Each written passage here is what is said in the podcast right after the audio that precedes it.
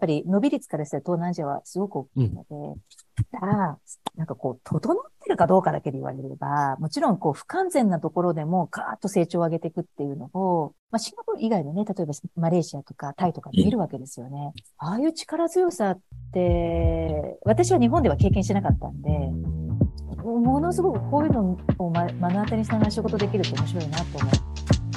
海外で働く人ラジオ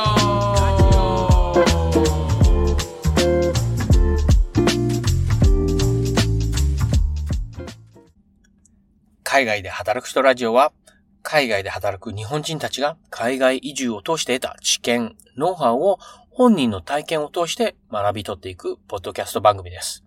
今回も素晴らしいゲストをお迎えしてしています。桂山智子さんです。プロフィール紹介しますね。桂山さんは、名古屋大学教育学部を卒業し、その後、おはよう大学経営大学修士大学院、修士課程、MBA ですね。と、スポーツ健康学部、スポーツマネージメント修士課程、MSA を修了し、大学院卒業後、ナイキジャパン、アマゾンジャパン、外資系コンサルティング会社を経て、グロービスに参画。グロービスでは、経営戦略、マーケティング領域の研究、プログラム開発に携わるとともに、G1 グローバルなどを世界会議の立ち上げ、運営を行ってきました。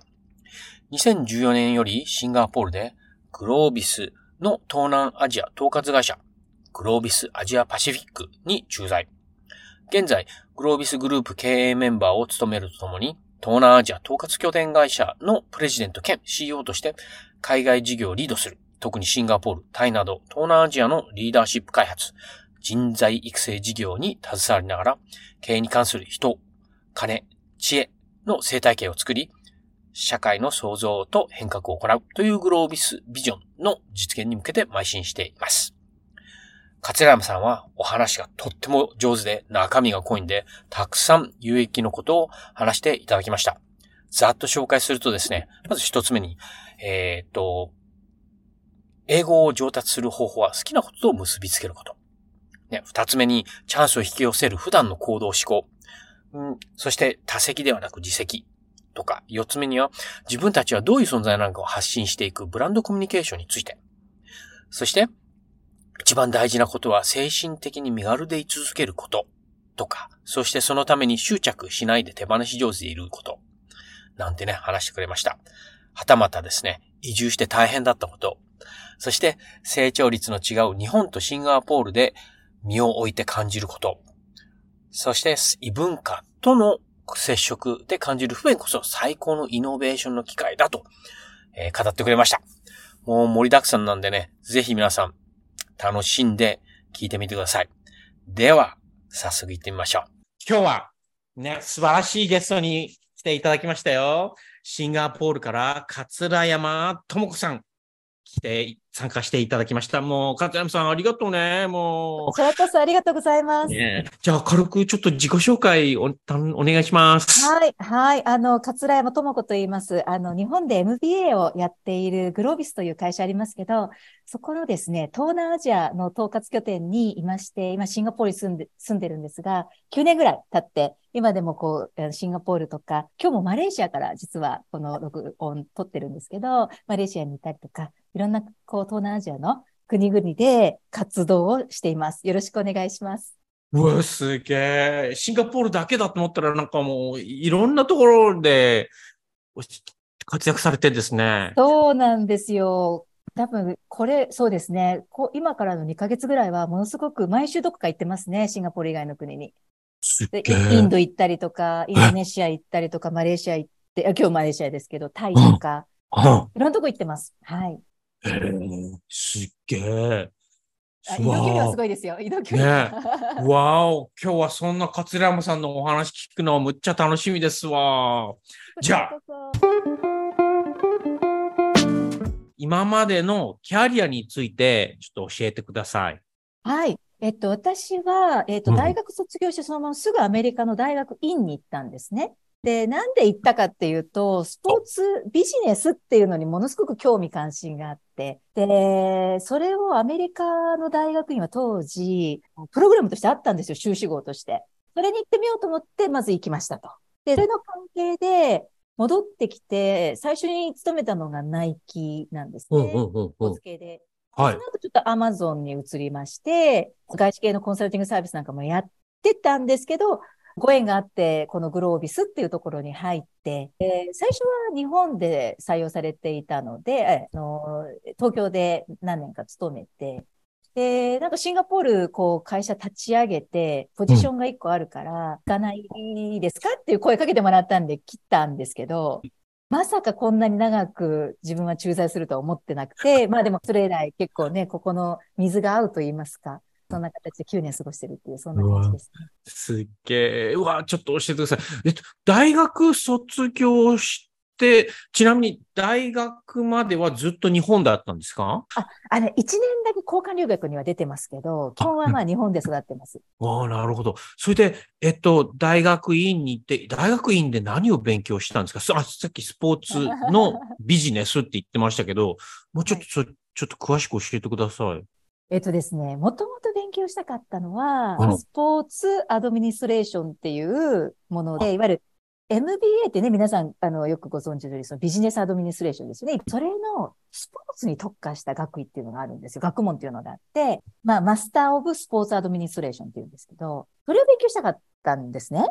なんですけど、まあ、これ海外あるあるの一つなんじゃないかと思うんですけど、あ、あ、それ合格したんで行ったら、今年からそのプログラムに入る人は、1年目に MBA を取ってきてくださいと。で、2年目にそのスポーツマドミニストレーションっていうプログラムに来ていいですよって、なんか変更したんだって言われたんですよ。あ それで、私は MBA はやる気は全くなかったんですけど、MBA に行かざるを得なくて、で、MBA 行って1年目。でその2年目にスポーツアドミニストレーションの勉強ができて、あの、1年プログラム出したんでね、それが。で、卒業でっていう感じなんですけど、まあ、今、あの、先ほど申し上げたように MBA の業界で仕事してますから、その時になんちゃってという言ってたらあれですけど、自分が予定しないものをやって、それが今の仕事につながってるから、なんか面白いものだな。本当ですね。面白い。ちなみにスポーツアドミニストレーションってどういうことを学ぶんですか？僕、まあアスリートだからすっごい興味あるけど。えっとですね、一言で言うと、スポーツというコンテンツをどういうふうに、まあ、ちょっとこれ、こ言葉の、あの、そんなに、うんあの、悪い言葉じゃないですけど、ネして、あ、なるほど。エコシステムを作るかなんですよね。当時、日本のスポーツ業界が直面していた課題の一つは、スポーツ業界ってやっぱりお、えっ、と、その必要な資金が回りにくいっていうのって、そうするとアスリートもなかなかこう食べていったりとか、セカンドキャリアを作りかしかったりとか、方々もボランティアベースになっちゃったりとかしてうん大変だったんですよね。で、あの、もちろんその、アマチュア精神っていうのもあるので、あのそこ、ま、全く怪我すようなものでも全くないんですが、やっぱりお金という必要な資金をどういうふうに循環させるのかようなことを学ぶのがスポーツアドミニストレーション。えー、素敵。うわー僕 BMX プロライダーやってましたけど、全然稼げなくて、もうそういうの勉強しとけばよかったって思思いますね。ねねすごく重要なことで、そこに興味関心ある方って、そのアスリートとしてある方と、あと観戦することに興味がある方が、もういくつかあるんですよね。だから全員がやっぱり楽しんでいけるっていう世界を作る、作りたいなっていう志を当時持ってて、なるほど。素敵。うわー素敵。そして、こう、ナイキジャパンで、な、ナイキジャパンではどんなことされたんですか？そうですね。セールスやってました。営業？あの、営業です。なん当時は、ちょっと今変わったと思いますし、私の記憶が定かじゃない部分あるかもしれませんけど、しえっと、新卒で入った人は、全員営業チームの配属だったと思ってます。あの、おー、なるほど。での、あの、配属っていうか採用で、うん、うん。私はですね、皆さん憧れるシューズの方ではなくて、アパレルの方の営業をやってましたね。ナイキのアパレルもかっこいいじゃないですか。かっこいい。私好きなんですけど、当時、あの、女性用のウィーメンズって言ってたんですけど、うんうん女性用の方の、やっぱりアパレルをもっとたくさんの方に使っていただきたいっていうようなことをはい考えてて、そうなんです。そこはね、やっぱりかなりたくさんのチャレンジャー女性の方で言うと、当時だと、プーマさんとか、うんうんうんアディダうん。スさんがものすごくね、ヨガを中心として、ものすごくね、あの見てて、ああ、いや、その綺麗なアパレルだなっていうようなものを出す、出されてたんで、うんうんまあ、そことどういうふうにこう、自分たちはブランド出していくのかとか、なんかそんなこと考えてやってましたね。へえ。そしてその次は Amazon Japan で、Amazon Japan ではオンラインショップの売り上げを伸ばすこととかですか？はい。えっとですね、入った当時は、うん。あの、書籍を売る部門って今でも多分ね、大きいですけど、うんうん当時まあそれぐらい、まああと3、三つか4つぐらいのプロダクトラインナップのみあって、うんうんうん書籍の方でですね、うですね、私たちプレイスメントって言い方してたんですけど、あの、いわゆる書籍のホームページに、えー、まあ、広告載せませんか？平たく言うと広告載せませんか？はい。そういう営業。ああ、なるほどね。やっぱり営業やってたんですよね。だから、えっと、出版社さんとか、あと、書籍書かれた著者の方に、あの、もっとこうね、たくさんの方に買っていただくために、キャンペーンしませんかとか、なんて提案してたのが最初。で、移って、コーズアウトドアっていう部門ができたので、そこは、あの、なんですかね、あの、全体のその、この売り上げが拡大していくような仕事をして、あの、営業だけをしてたわけじゃないんですけど、なるほど。うんそういう仕事をちょっとやってた感じうですね。そしてその次は外資系コンサルでコンサルティングされてたんですね。はい、はい。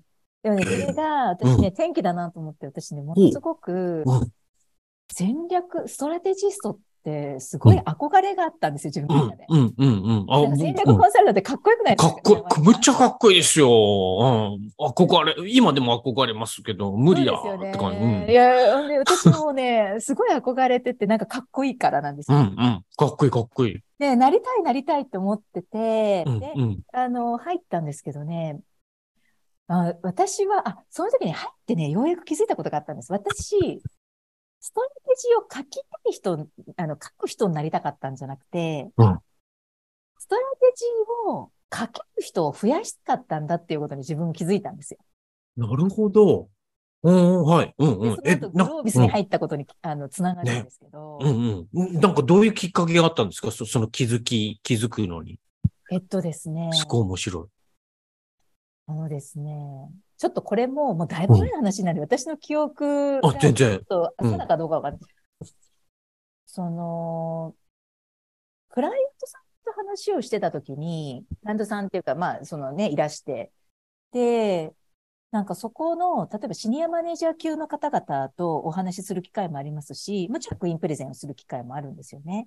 で、私ね、どっちの方が自分が、あの、その自分が好きだったかっていうと、やっぱりそのシニアマネージャーの人で、いわゆる現場のを仕切っておられる方々が何を考えてて、何を過去にトライアンドエラーしてて、この人たちはどういう思いで次をつな、つな、あの、作りたいのかっていう、そ、そこの方にすごく興味があったんです。だから、うん。そのアプローブされる、役員会でアプローブされるかどうかっていうことに興味があったんではなくて、うん、うん、うん。あの、実はね、現場で活躍されてる方々がもっと面白い戦略打ちたいなって思ってくれる方に関心がやっぱりあって、それはお客さん先に行ってて、あの、そういうね、ミドルの方々と話す機会もあったり、一方でね、うん役員会、私は末席なんで、あの、そう先輩コンサルタントについて行ってただけですけど、見たときに、ああ、自分はこっちじゃなくてこっちだなと思ったから、経験としてよかったですよ。自分の頭の中で、自分が戦略コンサルタントとして活躍することが、自分の中ではいいことだと思ってたんですけど、うん経験してみると、こっちじゃなくてこっちだったんだなってやっぱり気づくものってあって、うん、うん、うん。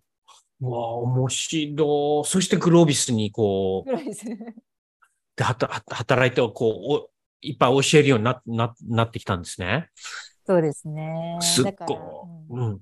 な、何年、こう、日本でお日本で、働いてたんですか？ちょっとね、いえっと、ざっくりでいいですけど働き方をしたんですけど、3、うん4年ぐらい日本にいたと思う。トータルで。そして東南、9年前にシンガポールに来たと。そうですね。そうそう。面白いキャリアですね。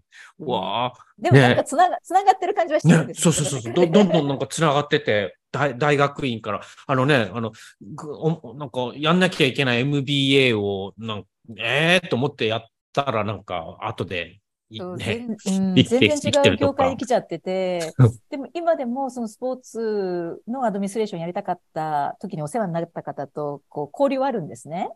で、いろんな話も聞くし、あれなんですけど、だからなんか面白いもんで、こういう職業をしていると、いろんな業界の人のご相談事も聞けるから、うん。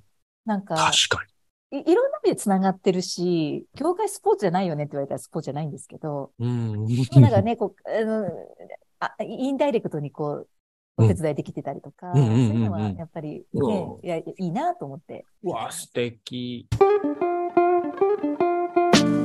英語はどのようにして身につけたんですか？上山さんどうしてます？あ、僕はね、僕イギリスで生まれたんですよ。ドイツ6歳で日本に来て、英語を忘れると同時に日本語を覚えたので、で、だから日本語も英語も中途半端な感じなんですよね。僕は。でも発音は残ってて、だから、あの、はい、アクセントはいいですね。そうですか。はい。語彙力すっげえすちっちゃい、少ないですけど、語彙。雰囲気が出るわけですね。英語、英語伝えてる。さあさあさあさあさあさ大事です、大事です。あ。そんな感じ。ね、ねうんやったことは押してもしかすると、上山さんのその、ね、雰囲気大事だよねっていうところに通ずるかもしれませんけど、あの、私はね、雰囲気重視だと思ってるんですよ。おー英語はね。はい、はい。でうん、うん。グラマーも、まあ、日本語こうやって喋ってても、上山さんと、私たちが正しいグラマー喋ってるかどうかなんて、関係ないじゃないですか、この。関係ない関係ないうん、うん、うん。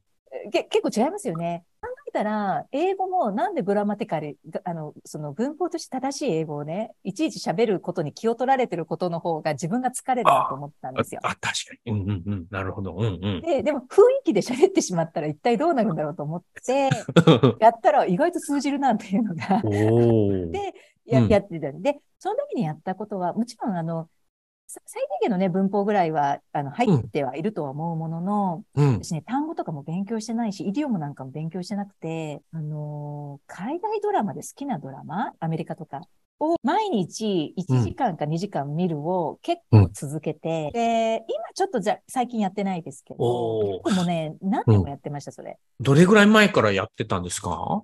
こ、ここ5年、9いやい年、やシンガポールに来てからですか？それとも日日本にいる時からやってた。おねー。うん、うん、うん。で、なんでそうしようと思ったかっていうと、ちっちゃい子って耳からこう語学入れてるんじゃないかって、うん素人ながらに思ってて、ですねそうか、うんうん耳から入れればいいんだと思って、うん、うん、で、うん。あと、好きなドラマを見るんで、うんストレスないじゃないですか。勉強しようなんて思ってない。楽しい、楽しい。うん、うん楽しいそうそうなんです。そうなんですだからそれがね、続くからっていうことで、日本で英語の、英語で講師をやらなきゃいけないっていうミッションが一個あった時があって。ええ、ええ、ええ。その辺からやってたんだと思います。ああ、なるほどやってたのえは。えとそもそも、勝山さんとこう、えっと、さっきちらっと言いましたけど、大学までに一回交換留学し行ったぐらいで、それで大学院はアメリカってことで、あの、この番組によくちょいちょい出る人はなんかもう幼少期にもうなんか海外にいて、その時にもうなんか英語をもう話せるようになったみたいな人とかがよくいるので、そういう感じではなないですよね。ないですね。ね。じゃあ、交換留学っていつ何ヶ月ぐらい行ったんですか？大学、日本で大学3年の時に1年あったかないからぐらいですね。あ、でも結構長いですね。長いです、長いです。ね。うんうん。でも今思えばなんですけど、う日本から来てる仲間いて、心細いから日本の人と喋っちゃってて、なんかそ、そんな経験でしたよ、私の1年は。うんもう本当にうん読みすぎたんですけど。なるほど。どうしてもね、心細いと日本の人と喋っちゃって、うんうんうみたいん。なのが、あわかる。で、ああだからね、大学院も、授業とかね、いろんなの英語で出てますけど、あの、日本の友達も多かったですし、あの、まあ、何が分かったかって、仕事で使う英語と、うん私が大学院までで身につけてきた英語は、え全く違うものだから、もう一回覚悟を決めてやんなきゃいけないなと思った。ああ、そう、そうだったんですね。なんか、やっぱりグロービスの講師として喋る英語っていうことを期待されたんですよね、私。なので、わその、なんちゃって英語ではちょっとまずいなって思ってましたし、あの、ある程度喋るっていうことは必要なので、おうん。だただね、その時にものすごく大変な思いしたんで、その後駐在になってるんですけど、駐在してからね、英語で大変な思いするっていうのはそんなにはなかったんです。まあちょっとアジアに来てるっていうのもあると思うんですけど、うんうん。あのね、アジアはみんな第二言語で英語使いますから、うんうんうん。優しくね、お互いに聞いてくれるっていうのもある。ああ、でもね、英語に対し、大変な時はもう、に日本でもう、もう通り抜けたわけですね。取り抜けた。でも本当に苦しかった。本当にもうね、今だから笑いますけど、なんでこんなに英語勉強しなきゃいけないんだろうっていう気持ちと、なんかね、自分は本当バカなんだなっていう、その、なんていうんですか？わお。はい、ええ。え日本語だったらこんなにいけるのに、英語になった瞬間、ほとんど喋れてないじゃんっていう、やっぱりその情けなさっていうんですかね。うわえ、桂山さんもそんなこと思うんだ。あ、もういっぱいいっぱいありますよ。その、ししょっちゅうで。うんうんまあ、情けないけど頑張るしかないねって思思うところもあって、うんうんうん。だからね、今ちょっと感謝してるのは、情けないなと思った時に、当時の上司だったかちょっとわかんないですけどね、まあ、まあ、別にあの、じゃあ英語講師登壇しなくてもいいよって言おうと思ったら言えたと思うんですよね、上司の人とか。誰もそんなこと言ってくれなかったんで。ね、よかったと思ってます、今。で、そこで中途半端に、もう何も英語頑張んなくてって言われたらまた人生変わってただろうなと思って。ああ、なるほどね。うわ面白い。そして、耳から入れるってことで、もう好きなドラマを毎日聞くと、いいっすね。はい。もう、素敵です。グロービスで英語で教えるっていうので、そこで求められる英語のレベルってすっごい高いなって、こう、話聞きながら思いました。僕も今英語で仕事してますけど、それよりも、なんかす、なんか高いところ求められそう。いやいや、俺無理、やだ。英語でそんなことやりたくないって思いますね。いや、う上山さんはそのなんかもう、キャラクターを相まっていけそうだから。もう、あもう、もう、もう、もう、もうキャラ、キャラ勝負でも、あの、はい、やってます。もう、あの、ええ。ね、あの、なんですかね。うーんと、プレゼンをするとか、ディスカッション、ファシリテーション深めるとか、やっぱ難しい。日本語でやっても難しいんで、難しい。ねえ、ちょっと気構えちゃいますね。自分自身も。あの、うんもうちょっとリラックスしてやればいいのにって思う時もあって、自分自身が。うん。うん、気構えちゃうから余計おかしくなるんですね。あの、なんかこう、英語の感じが。うんうん。うわでもすね、それも乗り越えてだし、あと、矢野さん、これ思いませんあの、英語で、それでも会話ができて、いろんなディスカッションできるようになると、ねみんな他の国で、第一言語はちょっと自分のね、あの国の言語があるんだけど、英語喋る人たくさんいて、ええ。その人たちはものすごく頑張ってっていうか、ものすごくこう、ディスカッションしてくれるじゃないですか。その、うんうんうん。するする。母国語、母国語が英語の人だけじゃなくて。だから、なんかすごくインスパイアリングだし、その、そういう人たちと喋る機会とディスカッションする機会が増えるんで、真剣に。世界がパッと広がる感覚はありますよね。もう、もうね100%大賛成です。はい、ええ、えディスカッションできるレベルの英語ってものすごく大事だなと思いましたね。うん。うんね、うん表面だけだけじゃなくて。あ、ですね、ですね。はい。うん、賛成。ざっくりいつぐらいから海外で働きたいと思うようになったのかって感じなんですけど、多分、これはもうさっと、どうぞ、どうぞ、ね。えっとですね、私、海外志向そんなになかったんで、あの、本当に偶然です。まあ、ご縁いただいてきてるっていうだけなんですけど。でも今はもう海外生活が当たり前なんで、ね、うんうん面白いものですねっていう感じですかね。海外で働くきっかけチャンスを得るのにどれぐらい時間かかったですか？そうですね。ひょあのひょんなことから声かけてもらったので、うん。実は海外にずっと行きたいなんてははは思ってなかったんです、私。うんうん。ただ、その英語ができてないんですけど、やっぱ英語で講師をやってたっていう実績があって、当時少なかったんで、そういう人が。だああ。から、多分、海外で人を欲しいと思ったときに、あの、そのね、あの、人事っていうか、その選定する人の頭の中に、桂山って浮かべてくれたんだと思うんですよね。なるほど、なるほどすぐ。決まりました。あすぐ、すぐでもないか。うん。まあ、でもすぐ決まり、ほぼす、ほぼほぼすぐ決まりました。海外で働くようになったきっかけについていろいろ聞いてみよう。駐在ってことで会社で、行っといて、桂山さん行っといて、みたいな感じだと思うので、あの、自分からい行くって感じじゃないんですよね。ね。で、じゃあそのなんかきっかけ、海外移住を実現したきっかけ、チャンスを引き寄せたもの、スキルとか日々の行動って、なんか思うものあります？ですね。そう。今、ふっと言われて、あ、うん、これ結構やってるなと思ったのが、人があまりやりたくないと思うようなことをやってるっていうのがあって、あ例えばですけど、当時のグロービスの海外拠点っていうのは、ま、まだ拠点出して初めてでしたし、多分ね、誰が見てももう苦労しかしないだろうなって見えてたと思うんですよ。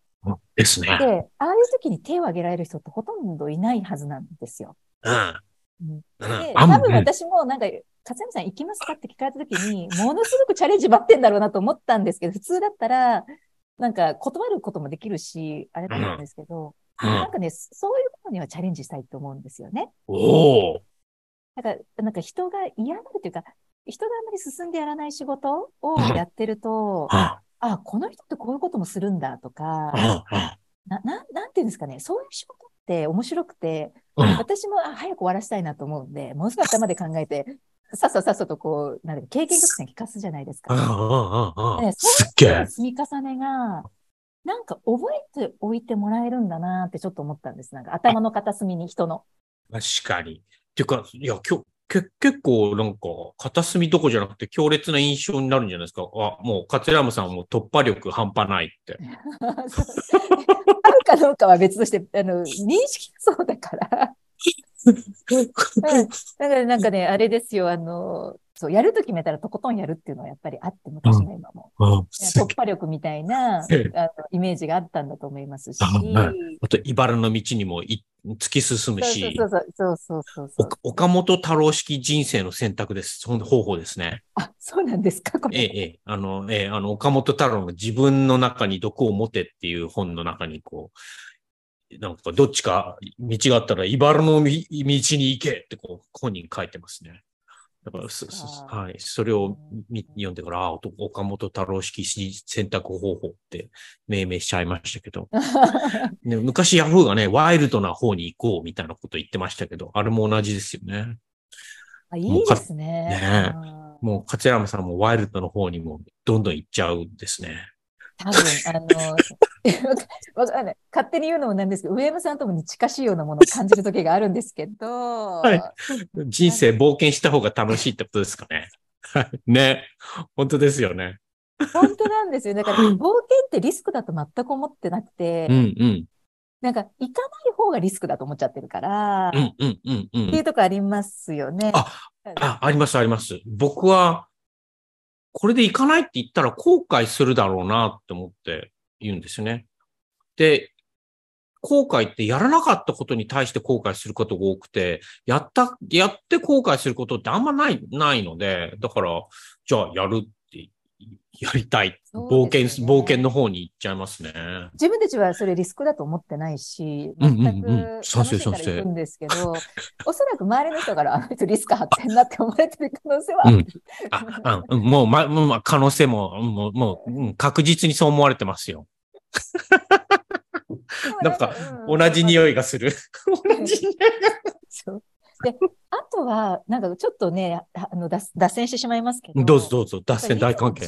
自分の責任だなって思ってて、ほう。あのお、面白い。なんですかね。うん、と、まあ、例えばポジションも愛さなきゃいけないし、うん、仲裁の場合は、うんうん、そうなんですけど、うん、なんですかね、誰かがポジションをくれるから自分がいけるんですって、これ多分、ある意味、他力本願的なところもちょっと残りますよね。はい。うん。なんだったら自分でポジション作っていこうかなぐらいが一番いいんじゃないかなと思ってまして。うんうんうんうん。まあ今ポジションないよね。だからいけないよねで終わるんじゃなくて、あ、うん、ないんだったら自分で作ってでも、うん、あの、そういうね、海外に行ってみようとかって思う気持ちとか、そういう行動をとってみるとか、うん、うまくいくかどうかわかんないですけど、うん、あのね、それの方が面白いなって思って。うんうんややりたかったですよ、そこまでやりたかった。うんうんうん。うわぁ、すっげえ、むっちゃプロアクティブでもう、話聞いててワクワクしますね、もう。それ、それはやっぱり私、あの、就職してから上司、うん、あの、あれですね、上司になる方の、うんうん、ものすごくね、いつも恵まれてて、あ、素敵、ね、その上司が、なんかすべて教えてくれるんですよね、いろんなこと。へえだからそういうポジションも、もちろんその来たポジションに行くっていう選択肢もあるんだけど、うん。ないんだったら自分で提案してじ自分で提案すればいいじゃないかっていう考え方をする人だったんで、そっか、会社には提案していいんだって、ポジションここ作りましょうっていうのを提案することができるんだ、自分の意思でって。受けられるかわかんないですよ。アプローブされるかどうかうんって。うん。うんうんうん。なんかね、そういうふうなことを教えてくれたりとか、うんなんか、でも恵ま恵まれてるんですね。いろんなことに。ね、素敵。えええ、ちなみにこう、ブランドコミュニケーションについてもなんか、なんか、は、ね、お話してくださいよ。あ、ありがとうございます。そそれで、ブランドコミュニケーションみたいなのものすごく大事だなと思ったのは、うん。あのーち、ちなみにブランドコミュニケーションって何ですか？えっとですね、あの、も、もちろん、その、マーケティング的な要素とか、と広報、日本で言うと、広報的な要素もあるんですけど、それよりももっと仕掛けていくというか、プロアクティブに、自分たちはどういう存在なのかっていうようなことを、まあ、市場っていうか、まあ、その社会に対して発信していきながら、コミュニケーションなので、うん。一方ではなくて、お互いにやれていく。つまり、なんですかね。こう、コミュニティっていう感覚、あの、お客さんを増やすっていうよりも、コミュニティを増やしていくとか、うん。ネットワークを広げるみたいな、うんそんなイメージの活動なので、うん。あの、ね、有料でやるマーケティングなんかももちろんその一部にはなりますし、でも一部ですよね。うん。うん。ですね。うんお。金を使わずにいろんなことを発信するような、うん。なんかそこでもすごくパワーがあって、うん。ね、グロービスってブランドコミュニケーション部っていうのがずっとあって。しかもそれはね、社長直下のところにあるんですよ。すっげえ。すごくそれを重要視して、で、やっぱりその創業者である社長っていうか今ね、堀吉人という人間がやってますけど、彼が直接やっぱり見て、要はそこ、それだけの責任を取りながらブランドコミュニケーションするもんなんですよって私は意思の表れだと思ってうん。うん。いますけど、うん。そこがあるなと思ってです。これはあの、今会社の事例で言いましたけど、うん。自分自身というかその活躍する自分自身にも置き換えることができて、うん。うんやっぱり自分がどういう人でありたいのかとか、どういうことをやりたい人間なのかとか、うん。それに応じて、あの、その、なんていうんですか、トラックレコードだけの話ではなくて、関係性の持ち方だったり、そういうことをプロデュースしていくと、なんかご縁が舞い込んでくるだろうなとは思いました。うん。うん。ああ、なるほど、なるほど。へえ。ち、最初そう。ですよね。うん。うん。ご縁が舞い込んでくるっていう考え方ですよね。その、うん。うん。ね、こちらが買ってください、買ってくださいっていうわけじゃ。ああ、素敵。え、ちなみに、桂山さんはどんな自分でいたいとか、なんかあるんですか？私ですか、うん。とですね。じえっとですね。ボトムラインで言うと、自分があの人自分の好きなことばっかりやってるなって思われていたいし、自分自身もそうやりたいと思ってる。おー、いいです。素敵。まあ、それ、そそれがボトムラインで、うんうん。でそういう人生って面白いなと思った。うん私だから、なんですかね、キャリア形成の話もあんまり参考にならないっていうか、できないと思うんですね。ただ、一言言えるんですが、自分がやりたいと思ったことをそれはややりとどやり続けた方がいいし、うんなんかそういう人だなってみんなに思われるのが、多うん分全員が嬉しいことで、本人も嬉しいことなんじゃないかなっていうふうには思っているのが一つと、うん。まああとは、海外にこういうご縁があって来てるので、うん。やっぱりそこで気づいたものをもっともっと世の中の人に伝えていきたいとか、はいあ。の、応援したい、応援したいっていうか、これが宮山さんとね、うんうんうん異なるところなんですけどう、ん。いっぱいね、来る人とか来てほしいんです。もう、あの。来てほしい。とにかく来てほしいし、サバイブしてほしいし、うんうん。なんか、そういう人たちを応援する手立てが、もっといろんなたいことがあるんだったら、やうんそれはやっていきたくて、まあ、ライフワークですね、それは多分。あうんうんうん。うわあの、もうすっごいシンパシー感じますわ。ていうか、一つはね、ね海外に出る人、来る人を応援したいっていうのもす、もう、はい、大賛成。あと、こちらもさんは、want to で生きてますね。have to じゃなくて。あ、そうです。はい。僕もそうなんですよ。はい。ええ、そうです。やりたいことしかやりたくないんで。なんでうん。周りのいる人がものすごく、あの、いい人に恵まれてるんだなってたまに思う時があります。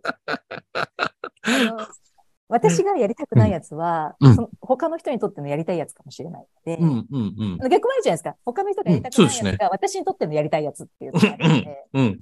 まあね、補完関係でこういうこと言うのかなとか、たくさんありそう。ね、ありますよね。面白でも、そうですね、あの、ウォンツトゥで生きるって本当に一番の、なんていうんですかね、人生の醍醐味ですよね。もう、あの、うんうん。もう人生変える最初に、一番最初にやることだと思います。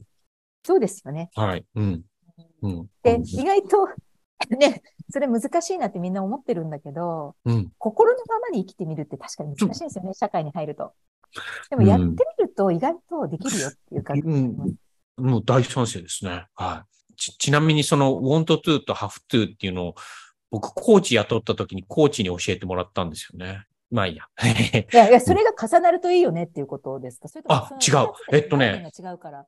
えっと、多くの人は、なんか、have to で生きているって言ってて、で、で、その人のコーチングは最初にその have to で生きているマインドを、あの、解いていって、want to にしていくっていうことをやるって言って。でも僕はもう最初から want to で生きてるんで、それはもう飛ばして、もう次行きましょうって言って、早く進めたんで。ああ、で、で、後から、やっぱり、その want to と have to だ、確かに。で、いろんな人を見てると、確かに have to で生きてるっていう人多いなとか、ね、発言に出てくるんで、働かなきゃいけない、稼がなきゃいけないとかっていうのは全部 have to なんで、ね。でもね、働きたいとか、うわもう、クライミングしたいとか、逆立ちしたいとかってね。確かに。確かに。そうですね。でも、ね確かに、あの、ハフトゥーの方が、ちょっと大人びた感じっていうふうに認識されるかもしれませんよね。ああ、なるほど。確かにね。で、社会の中で生きてると、やっぱりうん人からどう認識されるかって、さっきブランドコミュニケーションも実はそういう要素あるんですけど、うんうんやっぱり気にしなくはないじゃないですか。うんうんうん。ねうんそうしたときに、ハフトゥーをやっているっていうことの方が、ちょっとこう、大人びてるっていう感じになるかもしれないし、うん。want to の方が、うんえー子供っぽいと言われるかもしれませんけうんど、そうですね。うんでも、うん。うん。私ね、誰かがおっしゃったけどね、やっぱり無邪気な人が一番強いって言ってましたよ。いや無邪気者が賛成、賛成。だから、全く大人びてもないんだけど、なんか、いつまでもね、こう、うん子供の心を忘れずっていうことだと思うんですが、あもう、うん。もう、無邪気なはい。人が一番強いらしいです、世の中で。やったー。もうもう 頭の中は5歳児なんで大丈夫。もう、そのままですよ。海外に移住すると決まってからやったことなんかありますか？ねあんまあちょっとね、あんまり覚えてないんですけど、覚えてないってことはあんまりやってないんだと思っていて、うん、うん。そのビザを手続きするとか、うん。あの銀行口座開けるとか、まあその二つが基準で、あ、家を探す。この三つがね、海外だと基準ですよね。ワークビザと家とはい銀行口座。うん。私ね、実はシンガポールに駐在するときも、あのスーツケースを2つで来ただけなんで。すっげー。そうなんですよ。荷物なんてふ普通船便で運ぶんですよね、多くの人たちは。うん、うん、うん。船便一切手配しなくて、スーツケーススーッと2つ持ってきただけで。で、あとのものは、まあ、実は私ね、あの、家の、引っ越ししたばっかりで東京で、で、かつ家具もね、結構買い揃えちゃったばっかりだったんですよ。で、その時に駐在決まっちゃったんですよ。ええー、とか思って、だけど、なんかね、そういう時って未練なくなるんですね。もうね、あげちゃったんですね。いろんな、あの、と引き取ってくれるんです。やっぱ新しいから、皆さん。あら、うん、うん、うん、うんラッキーと思って、これ古かったらね、みんないらないって言ったと思うんですけど、うん、うん。ね、綺麗さっぱりね、全部引き取ってもらえて、だからね、何にもなくて、まあ、あとはシンガポールで買う、買えばいいかな、とか思っうん、うん、うん、うん。ただけ。すっげえ。それでなんか、うんね、一番大事なのがなんか精神的に身軽であり続けることってね、書いてくれましたけど、これ、ね、これ読んで、あ、本当そうだって思って、本当一番大事だと思って、僕はそう、そうじゃなく、なくて失敗してるんで、あ、そうですか。ええ。で、なんか、身軽、政治的に身軽でいるためにやってることとか、てかま、まず、いつからそういうふうに気、それに気づいたのあのかとか、そのため、いるために、身軽でいるためにやってること、大事にしてることってなんか、あります？うん。あのですね、うん。私ね、自分で自分ってどういうふうなこ思考回路を回すかってなんとなく分かってきて、うん。やっぱりね、いろんなのを考えすぎる、ちょっと傾向あるんですよ。だから、その反対である身軽でいるっていうことを自分はやりたいんだっていうふうにすごく思ってるところはあって、で、その時にね、あの、あまり、なんていうんですかね、固執しないというか、手、手放すっていう感覚ものすごく好きなんですね。で、手に入れたんだけど、その手に入れたものを手放すっていう、こういう感覚がものすごく好きで、うん、持ち続けたいとあんまり思わないんです。うんうんうん。はい。うん。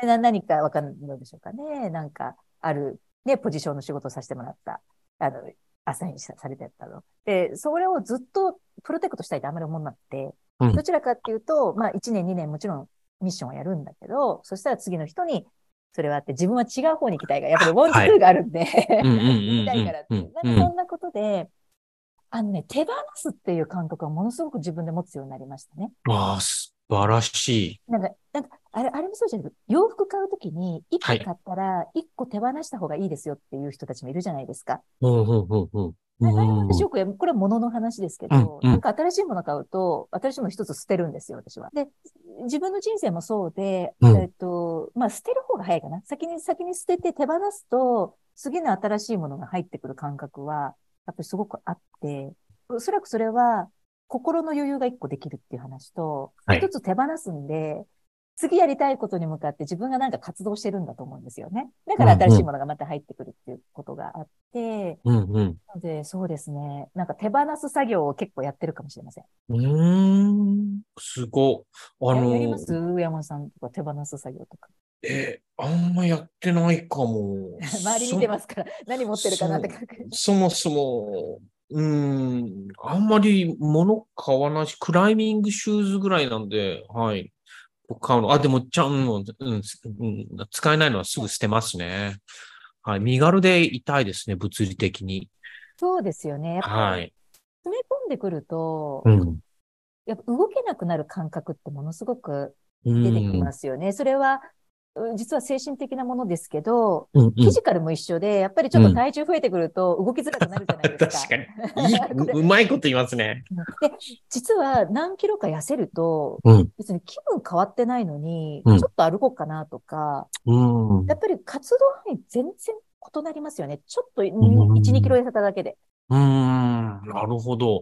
えー、でも、今手放す話、あの、シリコンバレーでも有名な話で、Let Go Your Lego っていうのが、先ほど勝山さんが言った自分の仕事があって、それをこう、なんか、ある程度やったら他の人にもどどんどんなんか渡しちゃって、それで固執せずに渡しちゃって、次のこと言っちゃうっていうことを言ってましたけど、もうまさにその、その、それ、それをこうなんかているシリコンバレーでの働大事な働き方の一つっていうことを言ってましたね。レゴ go your Lego ってって、ね。自分のこう、組み立てた仕事、それをレゴに例えて、それでそれをもうなんか手放しなさいよ。それで、次のことやって、そうすると次のこと、それでまた成長するよって。はい、そんなね、話ですね。手手放すってものすごく、実は恐れがあるやつ、感覚ですよね。うん、そうですね。はい。しにくいんですよね。で、うん、別にね、その、自分の過去とか経験とかも実は手放すものすごく怖いから、うんうんうん、手放さないとか、うん、そうなんですよ。実は怖いことなんですよね、手放すって。うんうん、ね。うんねそれ、それまででね、それでね、生きてきたことですからね。ね、新しい、ね、手放しちゃったら、え、食っていけんのかなとかね。なんか、うん。そうなんですよね。だから、あのー、そこを踏ん切れるかどうかっっていうこと、まあね、コーチの皆さんってこういうとこ支えてくださいますよね、ビジネスコーチでね。うんうんうん、一つのアプローチと。だからそういう方と一緒にこう対話しながら最後決めるっていうのもいいと思いますしね。なんか、だから、なんか動物的にそれ恐れだから、できないからって言ってダメなわけじゃなくて、正しい私は感情反応だと思ってて、怖いと思うことの方が。ね、そこから次何か行くっていう話になった時には、うん、多分いろんな人と相談して、いろんな人と対話の中で、最後決断していくっていうのがやっぱりいいんだろうなとは思ってます、ね。うん、なるほど。もうなんか聞いてたらもうなんか、手放し上手なんですね。意外とね、執着し、執着しないんですよ。実は。うんうん、でね、それは、なんか違う言い方するとね、ものすごく秋っぽい。うん。あ、なるほど。うに言うと秋っぽいんで、うん、次にもう移っちゃうんで、自分の興味関心が。うんうん、そんなにね、あの、あんまり、なんていうんですかね、こだわらないんです。うんうん。なるほど。どんどん、もう、新しいことをやっていけちゃうってことですね。ちなみに、こう、移住したのは、こう、本人自分だけですよね。そうです、そうです。で、あの、なんか、多分、日本でなんか親しい人とか家族とかいたと思うんですけど、その人たちの反応とかどうだったんですか？えっと、うん。反応あんまりなくて、へえ、みたいな感じで、なんかまあ、どうせ行くだろうね、あなたぐらい、あなただったら、みたいな、そんな反応ですね、まずね。でも、あの、まあ、シンガポールと日本って近いんで、っていうのもあるかもしれませんけど、でもね、ものすごくそれから、誰と会って、誰と時間を過ごすのかっていうのは明確になりましたね。日本にいる時って、うん。うーん、まあ、そういうお誘いも多いので、うんいろんなところに顔を出してましたけど、シンガポールに来て私は日本に帰るのはたまにっていうか、もう限られてるんで、そうすると誰と会うんですかっていうことで、やっぱりうんね、もうすごく明わ確にかる。自分の中でど、うんどうしても時間が限られちゃうんですそうそうそうそう。ね、うん、うん。あって、そういうのはね、ものすごくいいきっかけだったなっていうふうにね思うんですよね、一つは。であと、でもやっぱりこれだけ9年、10年出てきちゃってると、家族からは、あの、早く日本に帰ってきてほしいとは言われます。で そうですよね、みたいな感じでそうですか。言われます、言われます。あの、電話が来るたんびに、でいつ、うんいつ帰ってくるんですかって言われるんですけど、そう。そうなんだ。え言いたいだけだと思うんですよね。うんそうですね思ってないです。あと、そういう意味で出張も日本にあるんですけど、プライベートでも結構帰ってますね、私。ー、え素敵。年にどれぐらい帰る？何回ぐらい帰るんですか？私ね、仕事も合わせれば、毎月1回は帰ってる。すげえ。いいなぁあ、そう、あ、そうね。でも、上山さんたちもシドニーから帰る。時差って何時間でしたっけ ?3 時間でした。3、4時間ありますね、日本と。いや、今ね、1時間ですよ。1時間。シンガポールは2時間。だから、シンガポール2時間だから、うん日本は1時間。あ、そうそうそうそうそうそう。で、7時間ぐらい、7時間ぐらいですか？シドニーって。9時間ぐらいです。9時間、10時間ぐらいかな。じゃあ、ちょっと移動もあれですね。あの、そう。シンガポール7時間なんですよ。しかも深夜便があるんで、夜の10時ぐらいにシンガポール出ると、うん羽田に朝着いて、次の日の。で、遊べる、遊べるっていうか、うんうんうんうんまたうん。日曜日の夜の便でうん戻ってくれば、月曜日の朝着くんで、う出張してる感じ。そっか出張っていうか、国内出張の感覚？あ。うんうんうん。もう週末だけ帰るってできちゃうんだ。そうなんですよ。すっげえ。だから、一気に1ヶ月行くことはできないんですけど、うん。こ、こまめに3日、4日ぐらいずつとか、あなんーか、なんか時間の使い方変わりましたね。ドカーンと行くってあんまりなくて、なんかこまめうんこまめにいろんなことやってる。へえ。面白い。マイルいっぱい溜まりそう。あの、趣味の一つなんです。マイルを集めるっていうのが、これ本当の話で。もう、もう、もう一番上のクラスになってんじゃないですか、もね、あの、もう、しかもお世話になってる。う。ね、複数路線の。いやいやいや、あれですけど、でも、マイルの集め方とか、ものすごく研究してます。おお、すげえ。やばい。じゃあ、シドニー来た時教えてください、それ。シドニー行くのも、そのマイレージの集めるのに貢献できるようになってるんで、とか。おお、なるほど。う。うんん。なんで、なんですかね、あの、やっぱ変わりますね。海外来ると、家族との付き合い方とか、親しい人との付き合い方とかっていうのが、いい意味で、うん。見直すきっかけになるっていうあうん。ありますね。ありますよね。あります。はい。大賛、大賛成です。うん。なんか制限がね、出てくると、真面目に、っていうか、真剣に考えるっていうことありますよね。ねあとはい相談することも増えませんか、例えばご家族の中で。あ家族の中で話し合うことは増えますね。もう、増えまなんか。はい。もう常に家族しかいないんで、ま、身の回りには。はい。うんそうです。よね。うん。うん。私もそのね、親しい人にで、あの、まあ、LINE とかいろいろ喋る機会ものすごく増えて、相談する機会増えましたんで、うん。なんか、精神的にいいのは、多分ね、喋、喋るからっていうか、大事ですよね。大事うん。素敵。うん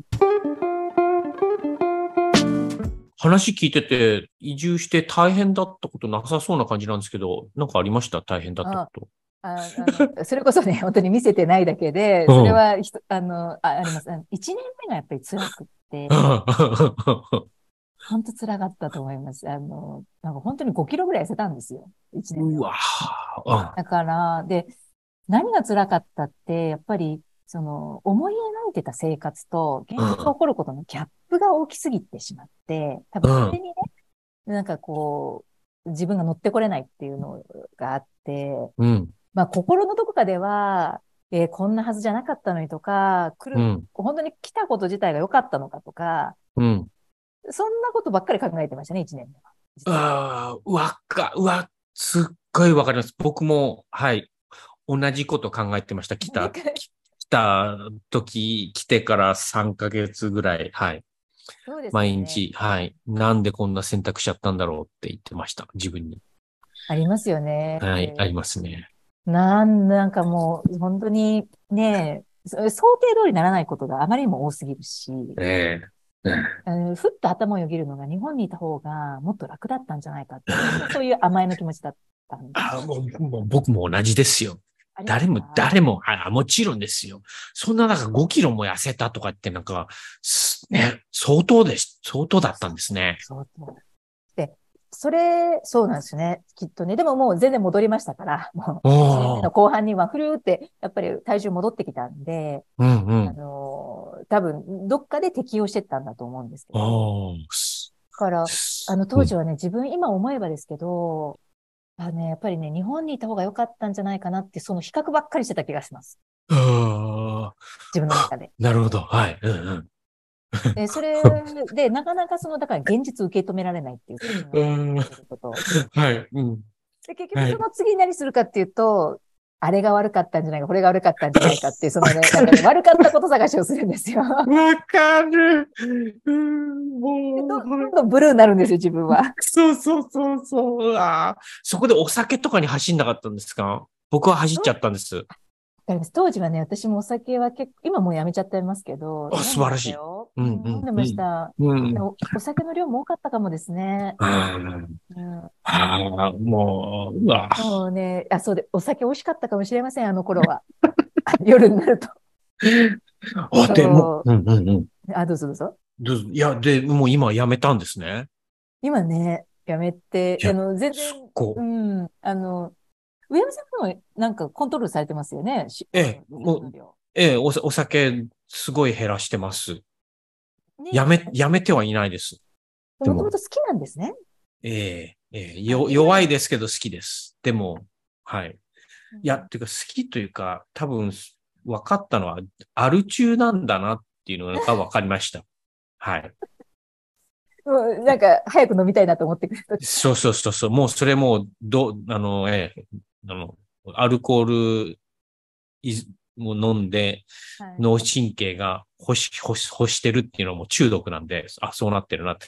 ね、一週間に7杯以上飲むとそうなるっていうもう論文がありますからね。それぐらいの量で。はい。はい。だから今、一週間7杯までっていうふうものを目標にしてますね。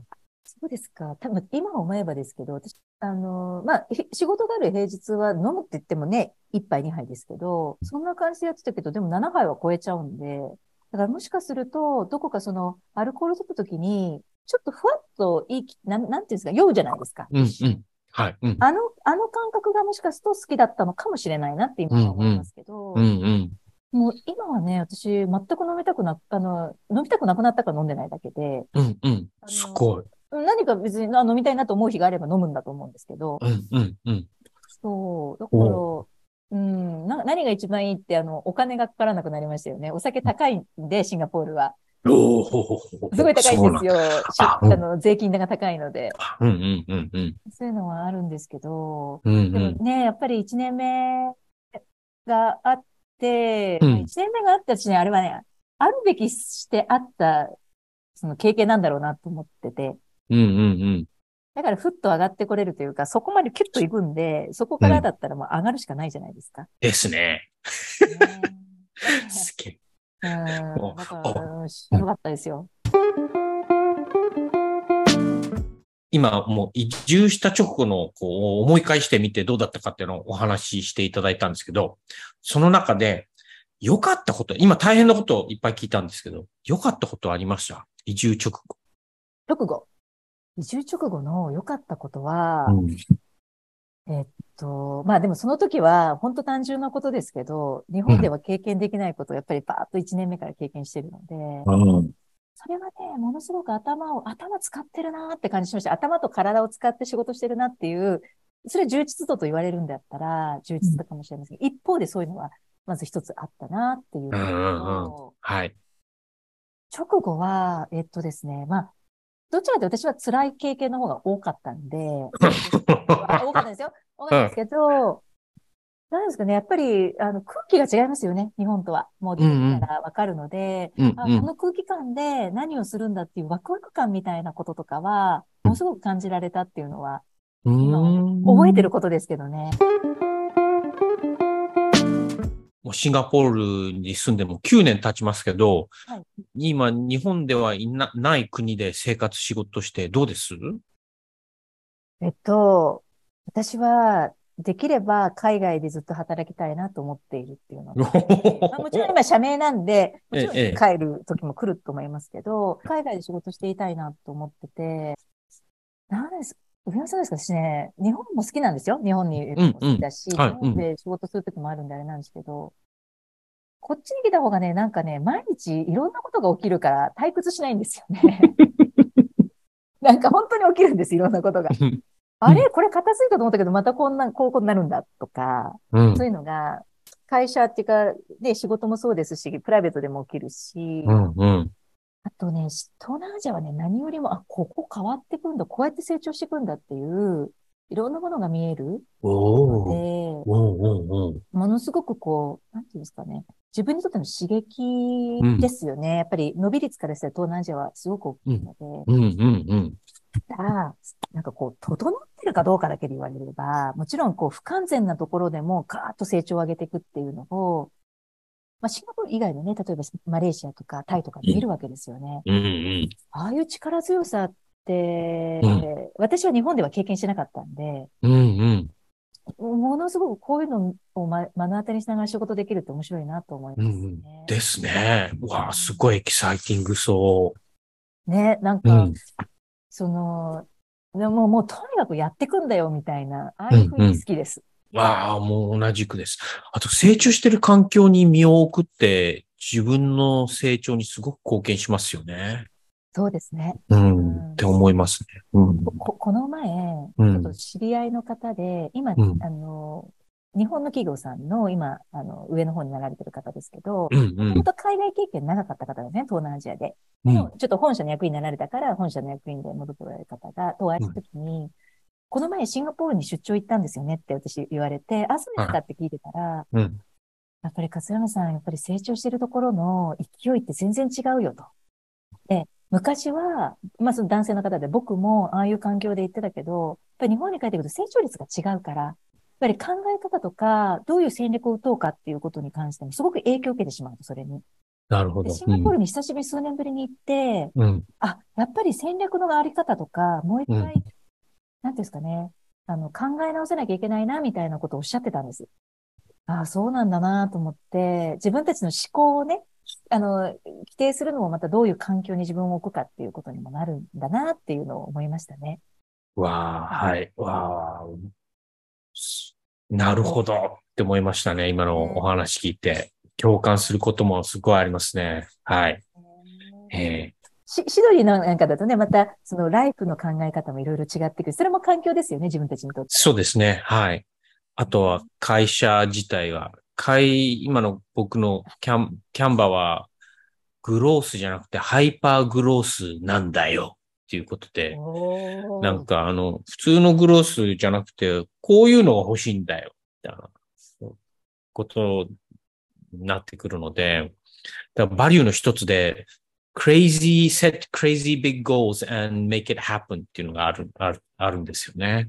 だから、普通のなんかゴールじゃなくて、crazy big goal まず立てようぜ、みたいな。で、それが達成し、それで達成するんだ、みたいな。でもね、で、達成しなくしない、しなかったら、なんか言及とかそういうのじゃなくて、クレイジービッグゴールをセットすることで、なんか、この、そこにたどり着くための戦略とか思考回路が変わるじゃんっていうのが、そこが大事なんだなっていうのをこう、そのねね、うん。聞いただけでワクワクしますね。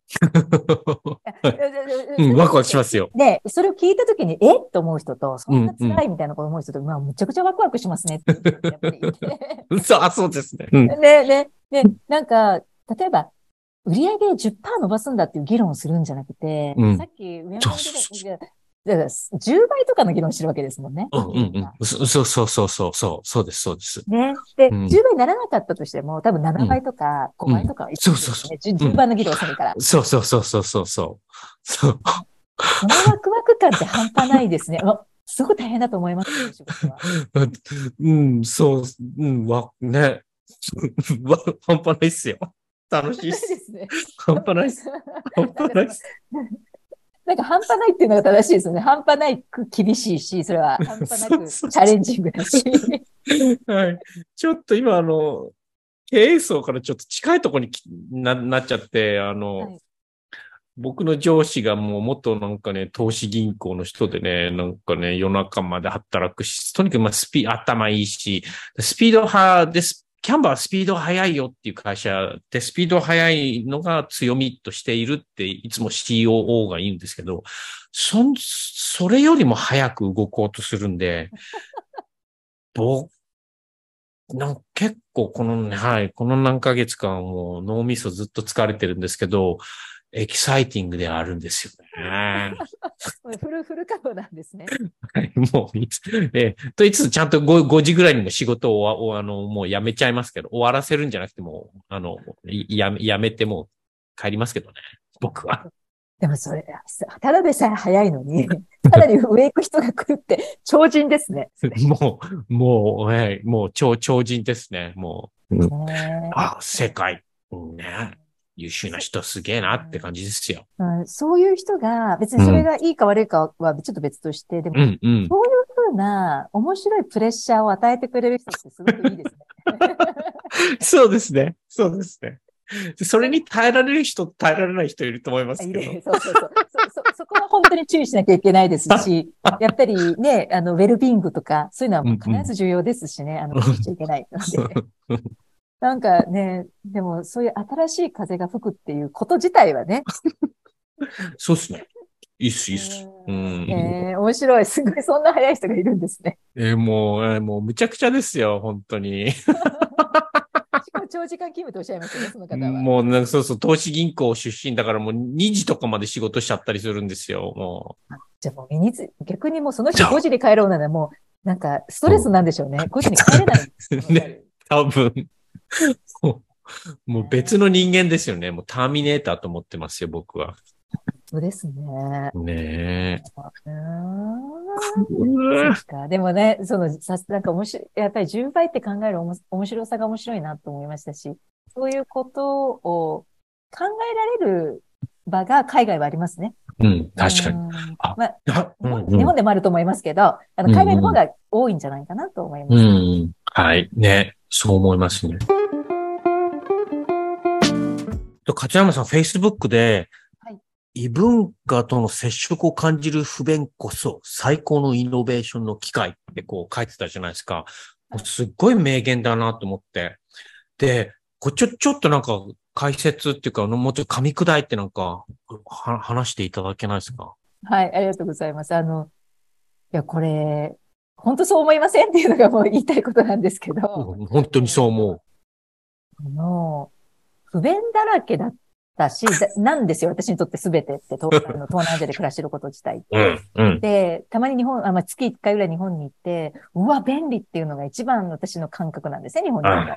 うん。で、つまりそれは何を言ってるかって言ったらもう、例えばですけど、あの、日本人だから不便なんじゃなくて、私が住み慣れたのは日本で、それぞれ違う文化だから、あの、例えばですよ、えっとですね、まあ、物な、物は普通に来ないですね。で、えっと、一応3時間ぐらいで、こう、予約できるんですけど、早く来るか遅く来るかどっちかなんですよ。全然3時間の中には来ないんですよ。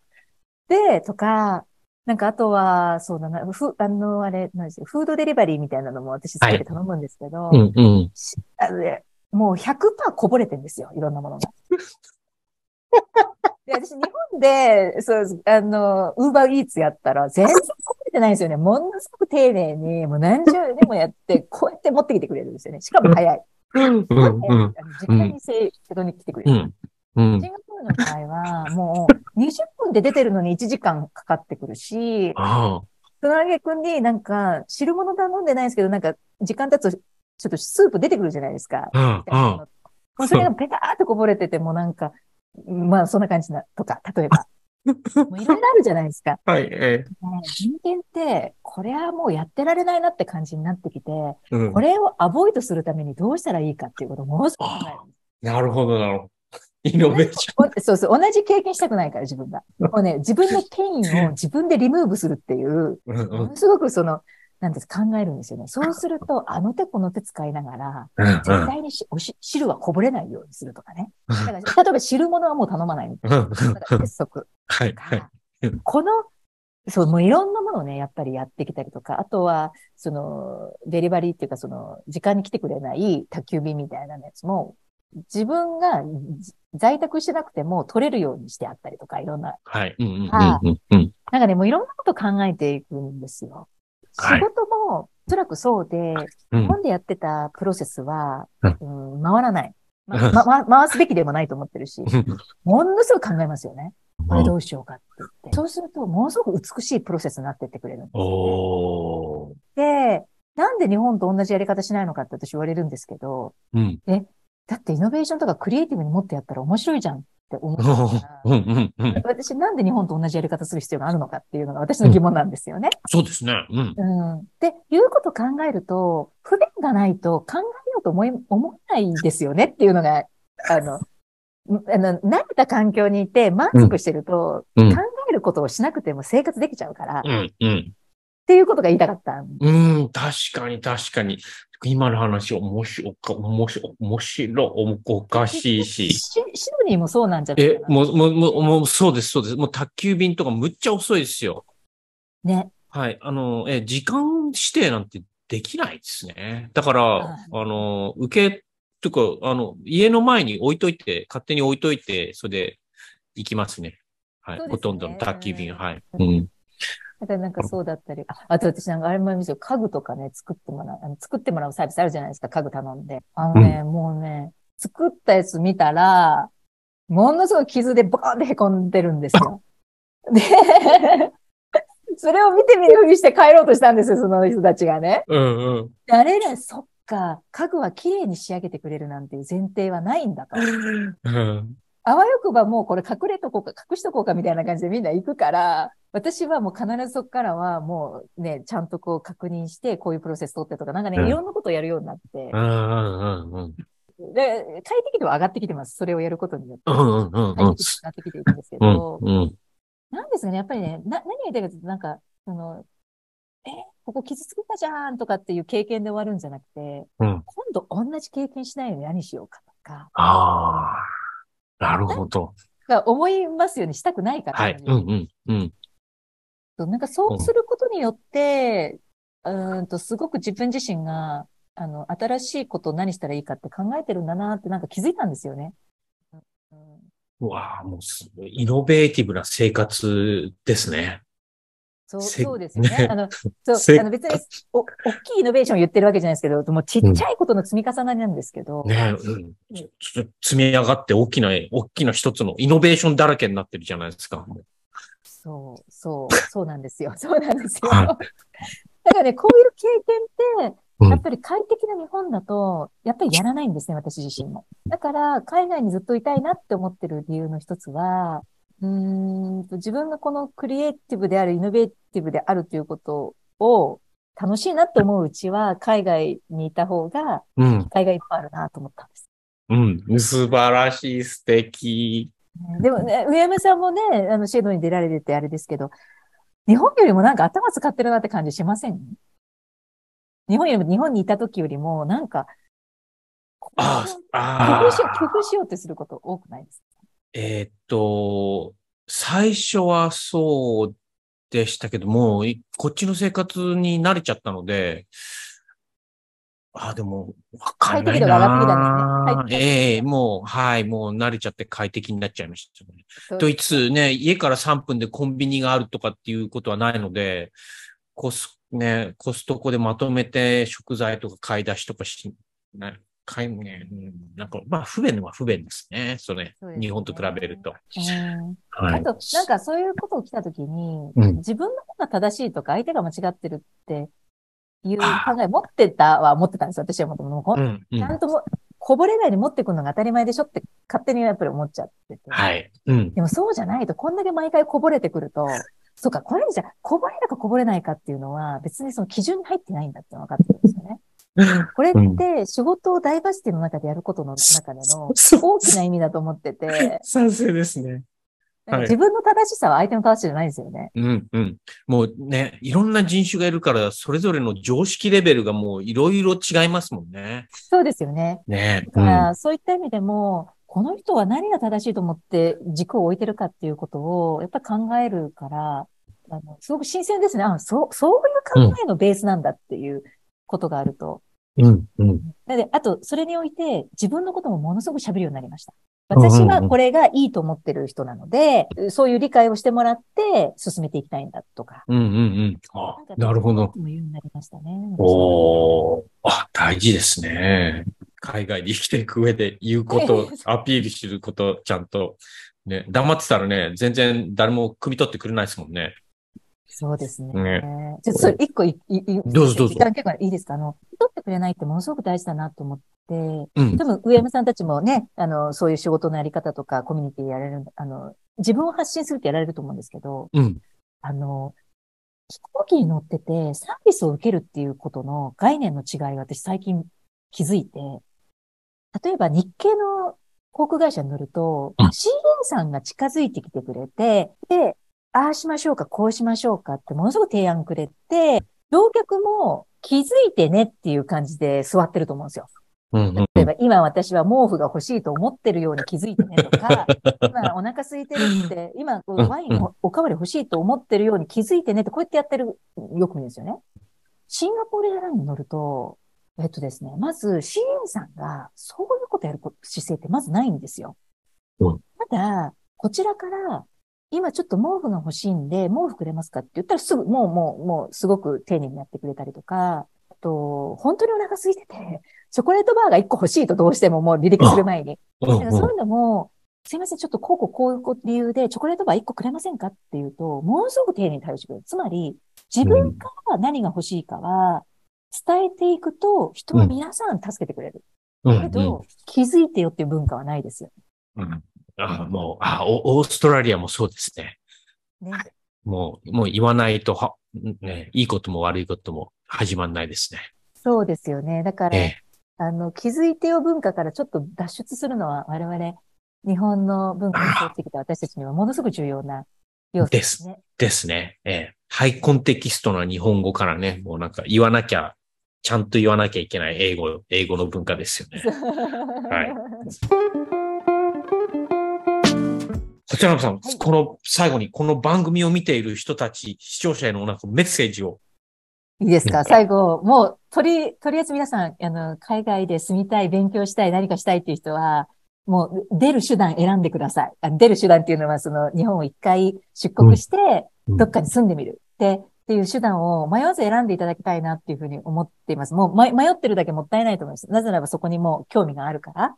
というふうに思ってて、あのー来ると最初辛いかもしれませんけど、でうんもその先に、あ、きその決断してよかったなって思えるポイントがたくさんあると思うのと、来たからこそわかる世界って、世界の感覚っていうのも、なんか一緒に私も共有できる人が増えると嬉しいなと思ってて、うん。日本の感覚もいいし、世界っていうこの世界、世界でごめんなさい、えっと、世界という感覚が広がる、この感覚を我々持っていくことによって、また日本の良さが外に出るし、外で皆さん活躍なさったやつが日本に戻ってくるって思っていて、なんかそういうエコシステムをね、たくさんの人と作りたいなと私は思ってるので、あのー上山さんも多分きっとそうだと思うんですもが。ううん大賛成、大賛成。うん。な何かあったらいつでも、なんていうんですか、私、あの、グロービスの桂山って言いますので、調べていただければどっかに出てくると思うので、むちゃくちゃ出てくるじゃないですか。いや、連絡はね、ご遠慮なくどうぞ、どうぞ皆さん、あの、いただければ。